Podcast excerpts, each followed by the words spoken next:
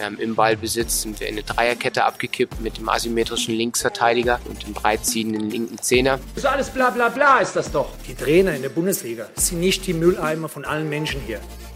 From Coach to Coach, der Fußballtrainer-Podcast. Wilde Zeiten im deutschen Fußball. Hansi Flick ist nicht länger Nationaltrainer und eine ganze Nation diskutiert über die neuen DFB-Reformen im Kinder- und Jugendfußball. Auf Expertenebene sachlich, auf Funktionärsebene teils polemisch. In der heutigen Folge von From Coach to Coach nehmen wir die Thematik als Aufhänger. Wir quatschen über die Einfachheit des Spiels, über Spielform, Ergebnisdruck und was Gegnerfokussierung anrichtet, was aktuell intensiver denn je diskutiert wird. Und dazu spreche ich heute mit dem am längsten amtierenden Zweitliga-Cheftrainer Deutschlands, der von Trainergrößen wie Ralf Rangnick, Volker Finke und Ede Becker trainiert wurde und über seine Rolle als Trainer mal sagte, das Herz einer Mannschaft ist das Herz eines Trainers.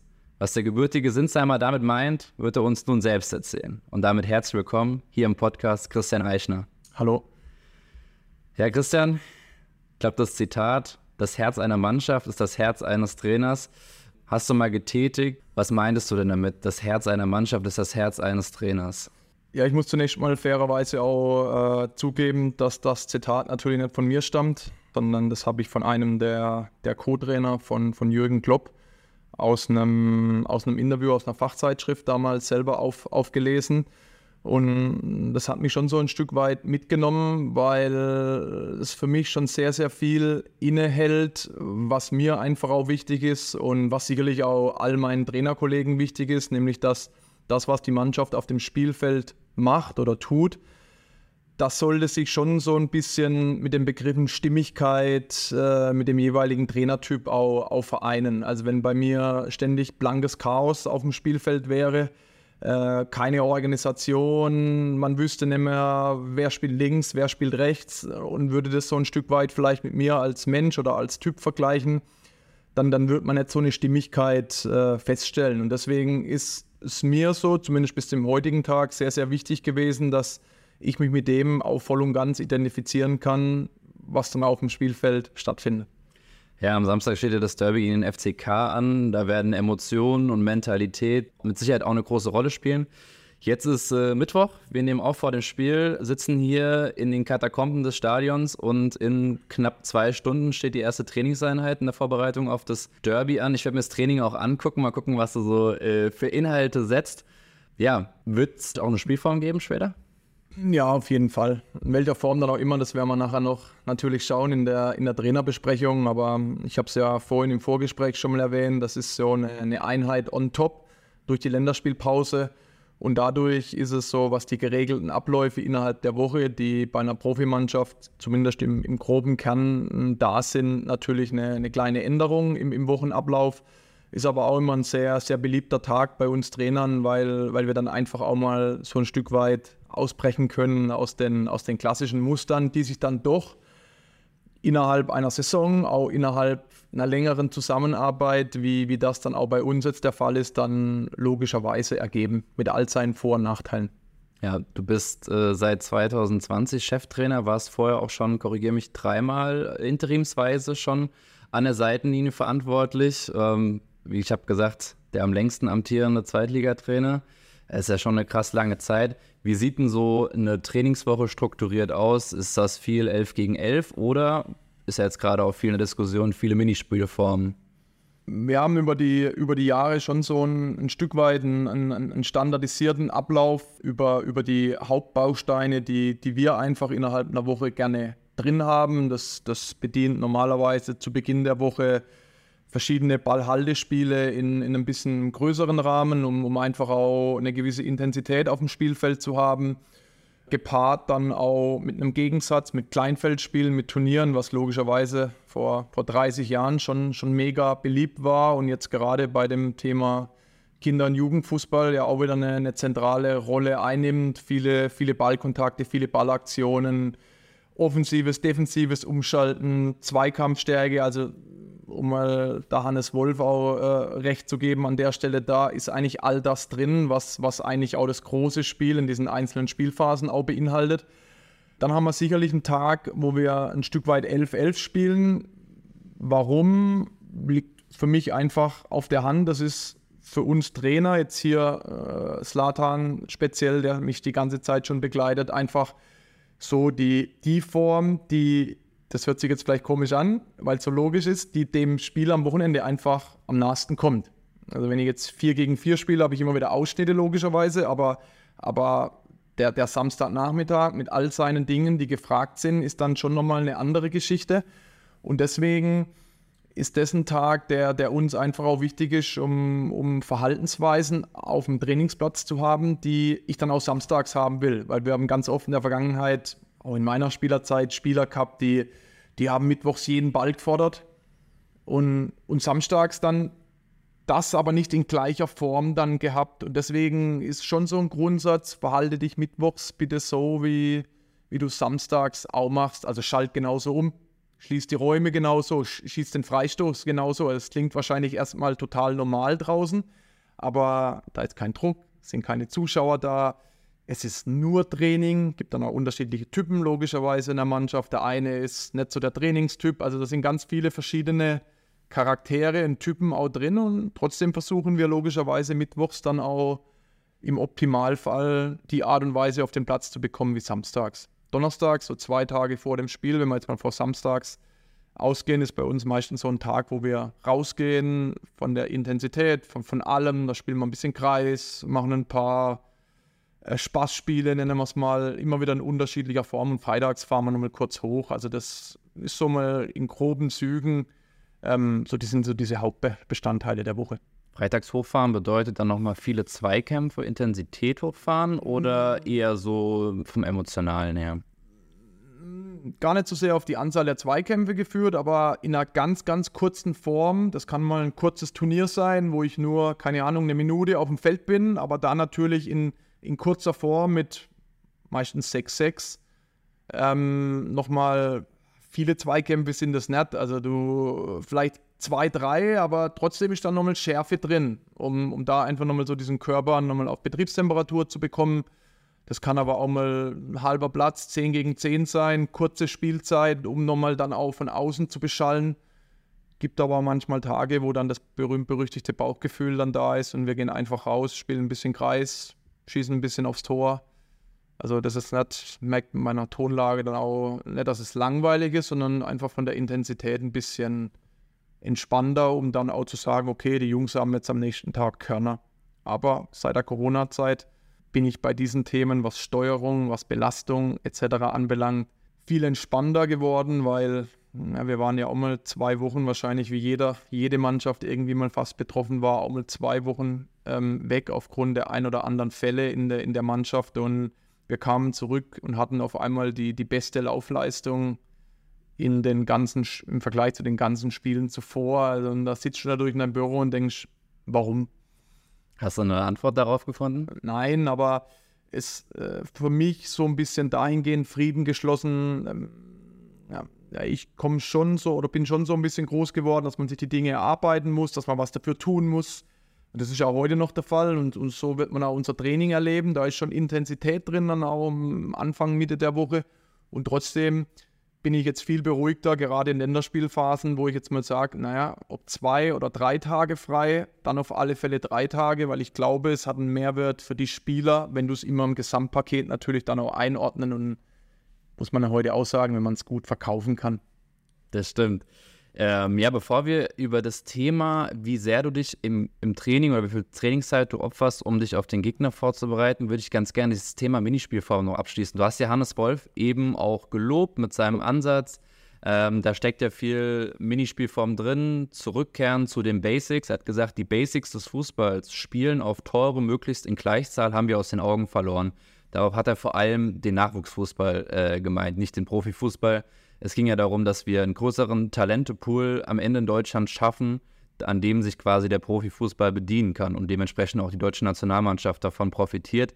Du hast gesagt, du siehst das ähnlich und du warst ja auch mal U17-Co-Trainer hier beim ja. KSC. Du kennst ja auch das NLZ. Die Bedeutung von so kleinen Spielformen, von Intensität, Wiederholung und Spaß, ähm, da gehst du voll mit Hannes Wolf mit, oder? Ja, weil es für mich am Ende das Salz in der Suppe ist, aber ich finde schon, dass man ein bisschen trennen muss. Es ist ja jetzt einmal zum einen bei den ganz kleinen oder kleineren, wo beispielsweise Funinho, ich hoffe, ich spreche es richtig aus, richtig. Ähm, wo gerade diese Dinge ja ähm, auch so ein bisschen eingepflegt worden sind, wo ich dann gewinne und habe dann einen Felderwechsel beispielsweise. Und wenn ich das jetzt den Bogen spanne zu einem Leistungsbereich im NLZ, U17, U19 beispielsweise, wo natürlich auch über die Jahre, glaube ich schon, sehr, sehr viel taktische Inhalte reingekommen sind, sehr, sehr viel Gegnervorbereitung. Und das macht jeder Trainer trotzdem immer noch anders. Das ist ja jetzt nicht schablonenhaft, dass jetzt im NLZ, glaube ich, im U17 und 19 Bereich jetzt nur noch auf den Gegner und Grundordnungen und sonstiges. Ganz im Gegenteil. Aber ich glaube, dass diese Dinge Einzug gehalten haben, so wie das äh, so aus diesem Expertengremium auch kam und man jetzt einfach den Wunsch hat, wieder mehr in dieses Individuelle, mehr vielleicht auch in das eigene Spiel reinzubekommen. Und das ist doch ein Ansatz, den man auf alle Fälle mehr als eine Chance geben sollte. Und, und deswegen glaube ich, dass so eine Veränderung, das kennen wir ja alle aus dem Privatleben, das ist nicht immer einfach. Da schreit auch nicht jeder Hurra. Den einen, der eine findet es ein bisschen besser, der andere ein bisschen schlechter. Aber so, ich bin jetzt auch noch nicht so lebenserfahren.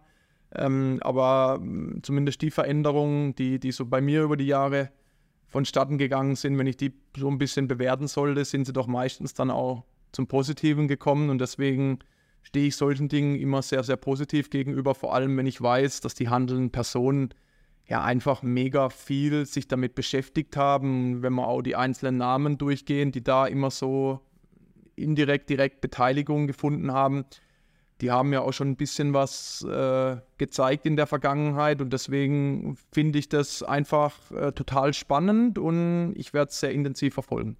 Du hast ja gerade das Thema individuelle Ausbildung angesprochen. Welchen Wert bemisst du diesem Aspekt in deiner täglichen Arbeit mit Profis, die ja schon eigentlich fast fertig sind?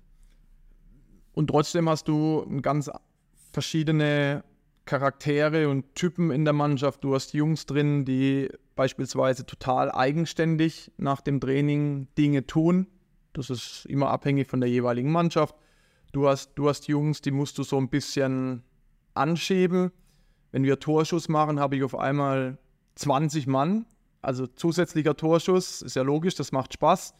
Ähm, wenn ich jetzt vielleicht sagen würde, wir machen jetzt zusätzlich Kopfballspiel isoliert, ohne Torhüter, so ganz klassisch, wie man es vielleicht noch auch kennt. Einer wirft den Ball zu, der andere köpft ihn technisch sauber zurück oder Kopfballpendel. Ich glaube, da wäre die Frequenz nicht so hoch bei mir in der Mannschaft, aber ähm, es ist ein Thema, wo, wo ich schon sehr stark auf Eigenverantwortung in der Mannschaft setze.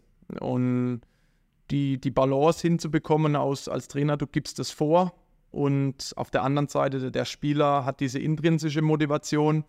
Das hängt von, von einigen Faktoren ab. Alter, spiele ich, spiele ich nicht. Also da gibt es total unterschiedliche Dinge. Das ist jedes Jahr immer, immer anders. Und ähm, wir versuchen da eine gute Mitte zu finden. Da gibt es aber sicherlich immer, immer auch Luft nach oben von allen Seiten. Wenn du jetzt mal dein Training vergleichst mit dem Training, was du damals als Spieler bekommen hast, ähm, bist ja auch beim KSC, hast du dein Profidebüt als Spieler ja. gefeiert, warst ja auch in Hoffenheim und in Köln, auch in Duisburg. Ähm, gibt es da mittlerweile wieder mehr Gemeinsamkeiten? Weil man hat ja immer gesagt, das Training früher war ganz anders als heute. Ist es aus deiner Sicht so? Also den größten Unterschied, den ich so, so festgestellt habe über die Jahre im Vergleich, ist, dass der Begriff Steuerung, Belastungssteuerung, der hat äh, extrem Einzug gehalten. Äh, liegt vielleicht aber auch daran, dass ich die Seiten gewechselt habe und mich natürlich mehr mit diesen Themen auch automatisch beschäftigt habe oder beschäftigen musste. Ähm, früher hatte ich schon den Eindruck, dass gerade in der Vorbereitung wurde, da wurde einfach trainiert. Da wurde jeden Tag zweimal trainiert, da wurde auch eine große Rücksicht genommen. Die freien Tage, die, die konntest du dir in der Vorbereitung gefühlt, ich glaube, ich habe keine Hand voll bekommen, so in einer fünf, sechs Wochen Vorbereitung. Die waren vielleicht mal nach, nach sieben, acht, neun Tagen gab es mal einen. Das ist heute so ein bisschen anders geworden. Also du, du, du versuchst einen guten Spagat zu, äh, zu hinzubekommen, dass du, du hast mal eine harte Einheit gehabt, dann vielleicht mal noch eine harte, dann ist aber schon wieder so der Tag, wo du, wo du so ein bisschen rausnimmst um, um wieder die, die Frische kommen zu lassen. Also das ist schon ein Unterschied. Das 4 gegen 4, das ich heute spiele, das ist schon noch gleich wie, wie vor 15 Jahren, Das ist aber auch gut so, weil das ist schon, schon ein Kernbaustein, finde ich, von, einem, von einer Trainingswoche oder kann eines sein. Ähm, insgesamt gesehen waren die Trainer und die Vereine durchaus unterschiedlich. Wenn ich, wenn ich an Hoffenheim denke, da war schon das Thema Athletik schon ein zentraler Baustein, Spiel gegen den Ball und so dieses, dieses, dieser Athletikfaktor, den habe ich heute schon, der ist schon extrem im Fußball verankert. Also du hast Athletiktrainer, du hast Reha-Trainer. Ich will jetzt nicht beide in, in einen Bereich einordnen, aber schon auch die, die abseits des Fußballfeldes teilweise auch sehr intensiv mit den Spielern arbeiten, Prävention etc. Das ist für mich mega nach oben gegangen und hat sich richtig, richtig verankert in einem, in einem Trainerteam. Also die, die Anzahl der Leute im Trainerteam ist ja auch immens nach oben gegangen. Zu meiner KSC-Zeit Trainer, Co-Trainer, Torwarttrainer, Schicht im Schacht. Also das Stuff wurde viel größer, ne? Viel größer und dadurch ist natürlich auch, jeder hat natürlich auch den Anspruch, in diesem gesamten Kuchen mitzuwirken. Also, und du musst die Leute einbinden, du musst ihnen Vertrauen geben, du musst sie abholen, du musst ihnen Rückmeldungen geben. Also die, die, die Arbeit auch mit den Mitarbeitern, die hat, glaube ich, für die Trainer, die jetzt auch schon länger dabei sind im Vergleich zu mir, glaube ich, ich kenne es ja jetzt nur so, glaube ich, schon zugenommen. Wie würdest du sagen, ist so äh, der Stellenwert des Techniktrainings eigentlich? Hat sich, hat sich der verändert im Vergleich zu deiner aktiven Zeit, im Vergleich zu jetzt? Weil ich sage das unter dem Hintergrund, dass Hannes Wolf von so einer Rondoisierung im deutschen Fußball gesprochen hat, dass man Guardiola und generell auch spanischen Fußball als Vorbild gesehen hat und jeder wollte auf einmal so spielen. Und er hat gesagt, dadurch, dadurch, dass man so viel Rondo gespielt hat, hatte man super viele Mittelfeldspieler, Zentrumsspieler, auch Innenverteidiger, aber man hat Positionen wie neun Außenverteidiger, Flügelspieler gekillt, weil die weder in Spielform noch isoliert die Situation bekommen haben, die sie im Spiel auch brauchten. Was ich total spannend finde, ist, dass die Begrifflichkeiten im Fußball ja sich auch zunächst mal über die Jahre, so wie du es jetzt gerade schon angesprochen hast, mega geändert haben. Also wenn ich jetzt in meine Anfangszeit hier in Karlsruhe als Spieler denke, wir haben aus sieben gegen drei gespielt. Nur hatte das tatsächlich die Begrifflichkeit 7 gegen 3. Heute sprichst du wahrscheinlich in der Mehrzahl der Trainer sprechen von Rondo. Also allein dieses Thema hat schon mal einen anderen Stellenwert, eine andere Begrifflichkeit bekommen.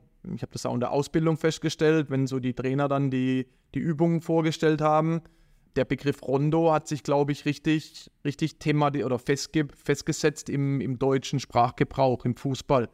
Grundsätzlich ist es so, dass das eine Form des Techniktrainings sicherlich sein kann. Das kann aber auch, äh, glaube ich, bei den Spielern gar nicht so ankommen, dass es eine Technikübung ist oder auch sein kann. Also ein Kontakt, wie nehme ich ihn mit, in welchem Fuß spiele ich, mit welchem Tempo spiele ich ihn an ähm, nehme ich in die Spielrichtung schon mit, muss ich wieder dahin spielen, wo er herkam. Brauche ich einen kurzen Pass, brauche ich einen langen Pass? Also das, das Spiel an sich beinhaltet schon sehr, sehr viel. Ich muss das ganze Spielfeld scannen. Ich muss gucken, wenn der Ball zu mir kommt, soll oder bevor er kommt, sollte ich schon eine Idee haben, wo kann ich ihn hinspielen wiederum, weil es ist eng normalerweise. Ich habe eine Kontaktbegrenzung vielleicht. Also da, da kommen auch sehr, sehr viele Dinge rein, die das große Spiel auch einfordert, aber ich glaube, dass das total trainerabhängig ist. Wir haben ganz, ganz viele Formen auch und wahrscheinlich alle Kollegen von mir auch, wo, wo einfach auch mal zwei Mann Ball haben und eine Vielzahl an Frequenz, an Innenseite, Spannstoß, Kopfballspiel. Ich glaube, dass das über die Jahre tatsächlich weniger geworden ist, ohne dass ich, das möchte ich an der Stelle aussagen, also ich bin jetzt 40, ich bin jetzt drei, über dreieinhalb Jahre Trainer, ich habe jetzt keine Erfahrungen wie ein Ralf Rangnick oder sonstiges, wo, wo der das, glaube ich, über einen längeren Zeitraum viel, viel besser bewerten kann. Ja. Jetzt steht ja am Wochenende das äh, Derby an. Spannende Frage, denn Dirk Schuster ist ja jemand beim FCK als Trainer, der gerne in so einem Spiel auch mal die Grundordnung verändert und und und. Und gerade das Thema Systeme hat ja auch dazu geführt, dass alles ein bisschen komplexer wurde, weil unterschiedliche Systeme gespielt wurde in dem Spiel selbst, in dem Spiel selbst, äh, teilweise die Grundordnung verändert werden. Wie siehst du das? Weil ich meine, ich glaube, das große Credo dieser Reform ist ja auch die Einfachheit des Fußballspiels wieder zurückzuholen. Bist du ein Fan von dieser Einfachheit des Spiels oder sagst du, äh, nee, also gerade Thema Grundordnung, da will ich gerne immer wieder während des Spiels viel verändern? Ich bin grundsätzlich ein riesengroßer Fan von Fußball, weil es irgendwie doch auch ein, wenn man es ganz einfach mal zusammenfassen würde, dann elf Spieler auf jeder Seite sind oder zehn plus den Torhüter, die, die am Ende versuchen, dann ein Tor mehr zu erzielen als, als die anderen auf der, auf der anderen Seite. Ich glaube, dass das ein, ein, mega komplexes Thema geworden ist in den letzten Jahren, auch wenn wir den Spagat wieder schaffen hin zu einem Thema, wo wir jetzt vorhin mal gestriffen haben, zu dieser ähm, Reformen, zu den Reformen im Jugendfußball, wo wir diese Begrifflichkeiten, Gegnervorbereitung, Taktisierung und, und, und, und Videoschulung über den Gegner beispielsweise ja auch so, so Themen hatten, die da angerissen worden sind. Ich glaube, dass das jeder Trainer für sich selber total gut festlegen kann, herausfinden kann. Wir sind aktuell, das kann sich ja auch mal ändern, eher Fans von, von einer klaren Grundordnung, die man in Nuancen immer mal wieder anpassen kann. Ähm, warum? Weil ich glaube, wenn wir zwei zusammen ein Fußballspiel angucken würden, würden vielleicht, nehmen wir mal so das gängigste vielleicht, was, was man immer wieder hat, so 4-4-2 flach.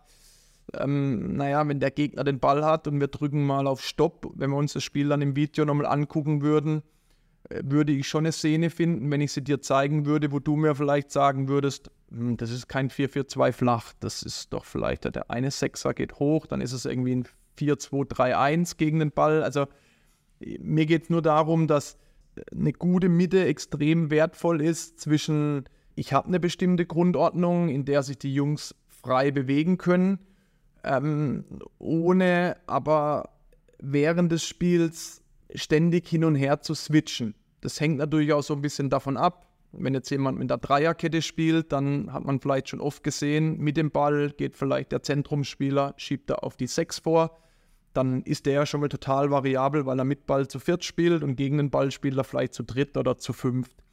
Aber es gibt natürlich auch Trainerkollegen, die haben, keine Ahnung, nach 30 Minuten stellen sie um und in der Halbzeit passen sie vielleicht nochmal eine Kleinigkeit an. Das ist immer auch eine große Herausforderung, gegen diese Kollegen zu spielen. Und ich glaube, dass das extrem von deiner Mannschaft auch abhängt. Was toleriert sie? Wie sehr ist etwas verankert? Brauchst du vielleicht auch mal was Neues? Ich kann ja immer nur für mich sprechen oder für uns sprechen hier. Wir, wir haben bisher die Erfahrung gemacht, dass es sinnvoll ist, mit den Jungs, wo wir zu tun hatten, eine gewisse Grundordnung zu haben und mit ihr dann auch zu arbeiten und auch auf dem Trainingsplatz. Wie viel Trainingszeit opferst du für Gegnervorbereitung? Gar keine. Und das klingt jetzt vielleicht komisch in der heutigen Zeit, aber ich versuche es zu erklären. Bei uns ist es so, dass ich mir die Spiele immer noch selber angucke und selber schneide. Das wird vielleicht mal anders. Das liegt einfach daran, dass ich es so kennengelernt habe. Wir haben jetzt hier keinen hauptamtlichen Analysten, weil ich der Meinung bin, dass es momentan noch in einem Maße ist, wo wir das ohne Probleme so machen können. Warum?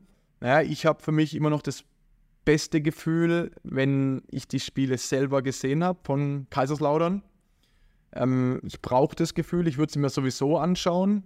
Vielleicht ändert sich das auch mal auf Strecke, aber es ist jetzt aktuell noch so in den letzten Jahren der Fall gewesen. Und ich schneide die für mich dann, die wichtigsten Szenen, schneide ich den Jungs zusammen. Und die schauen wir uns dann einen Tag vor dem Spiel an.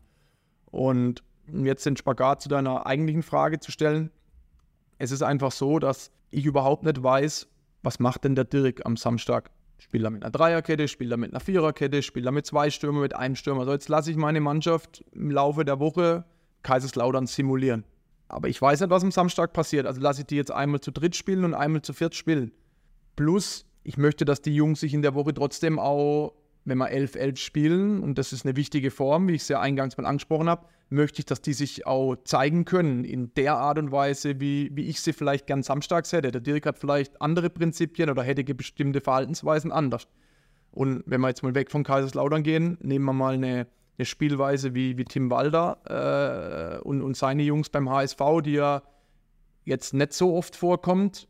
Das könnten wir gar nicht simulieren. Und deswegen ist bei uns einfach die Überzeugung, wir konzentrieren uns in der Woche auf die Dinge, die für uns wichtig sind. Wir ähm, beschäftigen uns freitags mit der Mannschaft, mit dem Gegner und schaffen dann den Sprung samstags, dann das in der, in der Spielbesprechung, dann den Jungs mitzugeben, wie wir was machen wollen, dann, wenn Kaiserslautern den Ball hat oder wenn wir den Ball haben. Ähm, und, und damit sind wir bis hierher gut gefahren. Sehr spannender Punkt, weil Hannes Wolf hat auch gesagt, dass in der Jugend er sich wünschen würde, dass die Videoanalyse keine Trainingszeit mehr klaut am Ende. Man kann Videoanalysen vorher, nachher machen, aber keine Trainingszeit und keine Gegnerorientierung. Und ich glaube, das ist eine Entwicklung, weil eben auch im Jugendfußball, auch den Strukturen, aus den Strukturen bedingt, viele Trainer immer nach oben schauen. Was machen die Profitrainer? Weil da wollen sie hin, weil da gibt es auch Geld zu verdienen und, und, und. Ähm, und sich das abschauen, was aber für ihre Zielgruppe, die U11-Spieler, die U15-Spieler, die U19-Spieler, ja, vielleicht in dem Fall nicht zielgerecht ist. Und dementsprechend ist die Bitte von Hannes Wolf, und da gehe ich auch komplett mit, viel individuell zu trainieren. Und es gab jetzt eine riesen Diskussion darüber auch, dass man jetzt nur noch Foninho spielen soll, auch im Training und so. Und das ist ehrlicherweise alles Quatsch, weil der DFB gibt gewisse Übungen ja als, als Handlungsanweisung vor, versucht da ein bisschen ähm, eine Einheitlichkeit reinzubringen, aber es gibt ganz, ganz viel Trainingszeit, die man ähm, ja darüber hinaus über so ein 2 gegen 2 Form, 4 gegen 4 Form ganz individuell gestalten kann, ob das ein, ein Flankentraining mit Torabschluss ist, ohne Gegnerdruck oder was auch immer, da gibt es ganz viele Möglichkeiten. Und daher finde ich es ganz spannend, was du jetzt gerade gesagt hast, mit, dass du an sich keine Trainingszeit dafür gibst, dich auf den Gegner vorzubereiten, weil du sagst, okay, mir stehen die eigenen Schwächen und die eigenen Stärken meiner Mannschaft im Vordergrund und darum will ich mich kümmern, oder? Das ist doch der Kern der Aussage auch gewesen. Zum einen das und zum anderen, dass ich natürlich nie weiß, was plant mein Kollege. Und ich, ich finde es einfach dann auch immer für die Spieler eine Herausforderung, weil, mach mal ein Beispiel, wir haben jetzt sehr, sehr viel Raute gespielt in den letzten Monaten. Ähm, jetzt würde man mal das übertragen. Kaiserslautern würde in der Raude spielen, wir bisher noch nie. Und jetzt würde ich von meinen Jungs diese Woche erwarten, spiel doch bitte mal die Raude so wie Kaiserslautern. Ich würde im Optimalfall vorher dann schon ein Video zeigen von Kaiserslautern, was, was ja möglich wäre. Ähm, es ist aber trotzdem so, dass, dass ich das nicht möchte aktuell. Es kann sich mal verändern. Ähm, habe aber totales Verständnis und das ist für mich als Trainer total spannend, wenn es geht nur leider, wenn man selber im Job ist, geht das nicht. Also man kann nicht immer alles haben, habe ich mir ja lieber im Job. Ähm, aber das ist etwas, was ich total spannend finde, mal bei einem Kollege zu sein, ähm, der, der einen anderen Aufbau hat. Ich kenne ja auch ein paar in der Liga, wo ich weiß, die beschäftigen sich beispielsweise dienstags oder mittwochs, was macht denn der kommende Gegner gegen den Ball? Dann gehen sie raus und trainieren das vielleicht oder versuchen die Dinge umzusetzen. Genauso dann einen Tag später, vielleicht andersrum oder zwei Tage später. Also die beschäftigen sich in der Woche mit Lösungen, wenn der Gegner den Ball hat und mit Lösungen, wenn sie ihn dann haben gegen die jeweilige erwartete Grundordnung vom Gegner. Das finde ich total spannend. Ähm, wie, wie machen die Spieler das? Wie setzen sie es um? Wie erleben das auch die Spieler? Also vielleicht merkt man es mir an. Das finde ich wäre für mich eine total interessante andere Herangehensweise, um dann vielleicht danach mal zu schauen, probiere ich das auch mal, ist das vielleicht viel besser, weil es würde jetzt wahrscheinlich, wenn wir zwei das jetzt ähm, jemandem Neutralen sagen, der würde vielleicht sagen, so wie das die machen so, die beschäftigen sich, wenn die den Ball haben, was machen wir, wenn, wenn wir den Ball haben? Das ist eine super Vorbereitung aufs Spiel wenn wir mal ehrlich sind, ist das ja eigentlich richtig. Definitiv. Man denkt, man hat sich auf alles vorbereitet, was kommt. So, und jetzt kommt der entscheidende Punkt. Mm, jetzt bereite ich die Mannschaft auf Dreierkette vor fürs Derby. Wir haben alle möglichen Sequenzen durchgespielt. Das geht ja heute alles, Gott sei Dank. Mit Video, mit allem drum und dran. Der Spielertyp, was macht der? Wir können alles abdecken. Und jetzt kommt der Dirk am Samstag in den Wildpark und entscheidet sich, Eiche, heute kriegst du mal die Viererkette. Und was passiert dann? Ich weiß, was dann passiert. Dann findet das Spiel trotzdem statt. Aber bei meinen Jungs führt es erstmal dazu, oh. Verunsicherung, ne? Ja, vielleicht schon zu groß, aber vielleicht kann man das spüren, was ich meine. So, man, auch wenn man mich jetzt nicht sieht, aber Mensch, jetzt haben wir uns, wie laufen wir denn jetzt an? Mm, da kommen jetzt mal andere Fragen. Da kommen jetzt mal andere Fragen. Obwohl wir sonst wochenlang vielleicht auch gegen eine Viererkette spielen. Die Jungs würden das trotzdem gut machen. Aber ich will so jetzt, wenn wir uns darüber unterhalten, natürlich jetzt erstmal auf die Spitze treiben. Um mal zu sagen, warum mache ich das und warum nicht das. um, um das vielleicht mal darzustellen, ohne dass das ein, ein richtiger Weg ist. Und das ist der Fußball. Und deswegen ist es ja auch so schön und deswegen lieben wir es ja auch. Ja, und deshalb äh, quatschen wir gleich nochmal eine gute halbe Stunde weiter, machen an dieser Stelle aber mal einen Cut. Ähm, Christian, erstmal vielen, vielen Dank für die Eindrücke. Sehr gerne. Gleich ähm, unterhalten wir uns noch über das Thema Ergebnisdruck, denn das ist ja auch ein Teil der Reform, eben mit im Kinderfußball Foninho oben, U17 und 19 Nachwuchsliga, keine Abstiege mehr, festes Spielrecht für die äh, Nachwuchsleistungszentren. Aber mich interessiert auch, welche Trainer dich wie geprägt haben oder welche Menschen dich und deinen Führungsstil auch geprägt haben. Dazu mehr in der nächsten Folge von From Coach to Coach. Bis dahin, macht's gut. Ciao, ciao.